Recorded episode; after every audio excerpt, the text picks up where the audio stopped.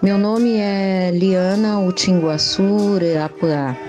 Tenho 56 anos e tenho ascendência Mbiá e Tupi.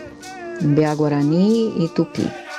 Resido em Porto Alegre, no Rio Grande do Sul, e estudei comunicação social, também me formei em magistério aqui mesmo em Porto Alegre. Cursei a Pontifícia Universidade Católica no curso de comunicação social e também posteriormente turismo e atuo já há alguns anos como terapeuta integrativa complementar dentro da naturopatia e de bases e leituras somáticas, emocionais. Sou escritora e também palestrante em algumas circunstâncias quando solicitada, dentro de uma leitura multiétnica e multidisciplinar. As principais características da nossa etnia é importante também destacar que, como não vivo em aldeia, eu estive e estou dentro de um contexto, de um formato diferente, como muitos parentes também estão, né? E retornei à comunidade mais ou menos aos 38 anos, e então eu passei a ter um convívio mais frequente entre idas e vindas a diferentes comunidades e também trocando e experienciando, vivenciando com diferentes etnias no Brasil e fora do Brasil. Então é todo um desenho que também foi colocado por alguns avós, Tiramoi e também as Chai, principalmente com relação ao que vim para fazer.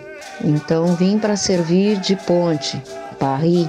Os parentes Guarani, tanto do sul como de outros estados e inclusive é, fora do Brasil, por exemplo, na Bolívia, já estivemos e já me foi concedido grandes bênçãos, inclusive em fazer a palavra andar e levar o Nhanderecó, o modo de ser, dentro de, desta visão do Juruá, do não índio, e do índio e também deste nome que, para muitos de nós, não traduz em essência o modo honrado e divino, o Nhandarecó Marangatu, né, de cada etnia.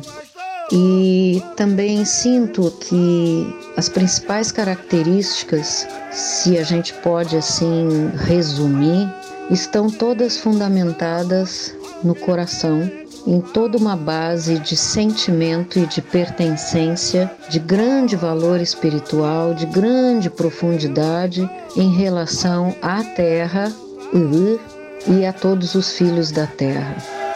Particularmente até onde nesses aproximadamente 30 anos até aqui de vivências diretas e indiretas, eu posso enaltecer enfatizar essa profundidade espiritual que nos traz, pertencentes à mesma mãe e ao mesmo pai, ao mesmo céu e à mesma terra e ao mesmo espírito. Mas é bastante complexo esse modo de ser porque entra em mundos distintos em uma consciência totalmente diferente da consciência que no mundo hoje vigora. E é difícil para mim, e acredito que para os parentes, que não são de falar muito, são mais de observar, de sentir, de escutar. Uma das grandes formas de passar a palavra ou mostrar o Yandarecó está muito relacionado a esse respeito aos avós, aos antigos, aos ancestrais, às crianças, que são os anjos, são os quiringués, né? E os nossos avós, os antigos, são os detentores do saber. Então, parte-se de uma leitura de coletividade muito embasada no respeito a estes antigos, ao antes e às crianças também, de grande importância dentro da comunidade. E a espiritualidade e as ferramentas e a maneira como se convive tem que se vivenciar. porque, por exemplo, a OPAN, né, a Casa de Reza, não existe uma comunidade guarani que não tenha a sua OPAN ou que não esteja buscando ter a sua OPAN, porque todas as práticas e a maneira de se conectar com Nhanderu, com Nhandejara, com Jacairá, com Tupã, com Nhamandu, com todos os nossos ancestrais, parte dessa, dessa profunda espiritualidade. Então, essas características para quem convive um pouco em comunidade ou com os parentes Guarani, Biá, Nhandeva, Caiobá, Tiripá, vai vendo essa essência, essa prática espiritual e essa conexão muito profunda e cuidado constante com a terra.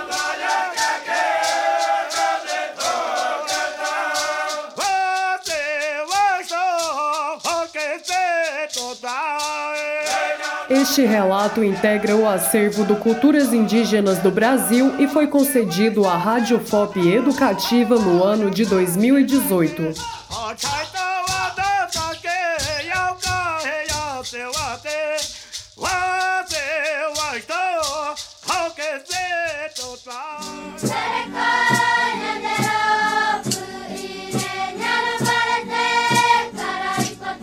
Vozes dos Povos Originários do Brasil. Direção: Glaucio Santos, Helena Azevedo Paulo de Almeida e Cimei Gonderim. Roteirização: Jennifer Santos Ferreira e Samuel Reis. Produção: Sistema UFOP de Rádio e Roquete Pinto Comunicação Educativa. Realização: Universidade Federal de Ouro Preto.